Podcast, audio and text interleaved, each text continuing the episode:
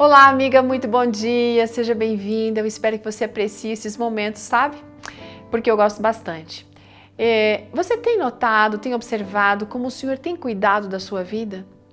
A Raimunda da Silva, que nos escreve hoje, ela é casada, mãe de uma menina, é formada em é, letras e tem após em psicopedagogia. Ela vem contando pra gente aqui algo que aconteceu para ela, que foi assim algo que demonstrava realmente o cuidado de Deus.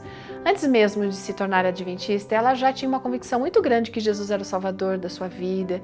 Ela confiava em Deus, apesar de ter aprendido a fazer seus pedidos a qualquer outros, menos a Deus, né?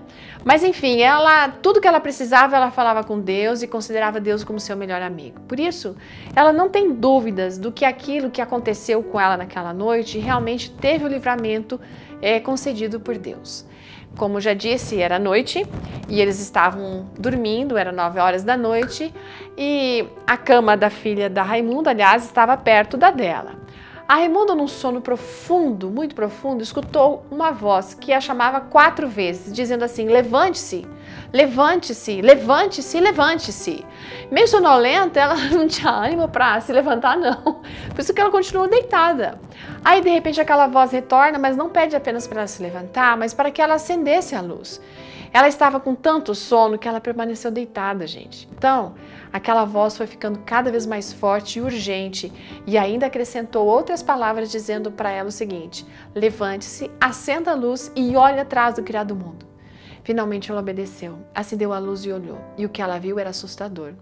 Ela tentou ficar tranquila, daí ela pegou, chamou o marido, porque tinha ali uma terrível aranha.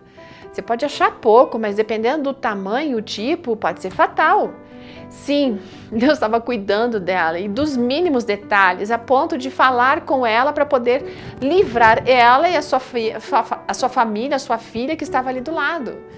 Você tem dúvidas de que aquele verso do Salmo 34, verso 7, estava se cumprindo naquele momento, quando diz: O anjo do Senhor acampa-se ao redor daqueles que o temem e os livra?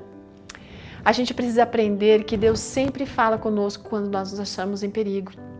O que a gente tem que fazer é confiar e obedecer prontamente. Afinal, Ele está atento a tudo e Ele cuida de nós. Quando você ouvir a voz de Deus, não demore, não, sabe? Seja pronta para agir. Deus tem o maior interesse em nos livrar e você nunca perde quando faz aquilo que Ele pede. Esse texto que foi escolhido pela nossa amiga, eu sei que já deve ser bem conhecido de você, mas eu fico perguntando: será que você já decorou esse texto? Mais do que isso, você tem vivenciado esta realidade? Se sim, então compartilha conosco aqui, escreve aí pra gente, pra gente saber que momento foi esse. Que Deus continue abençoando você e que o anjo possa estar ao seu redor nesse dia. Até amanhã, amiga. Tchau!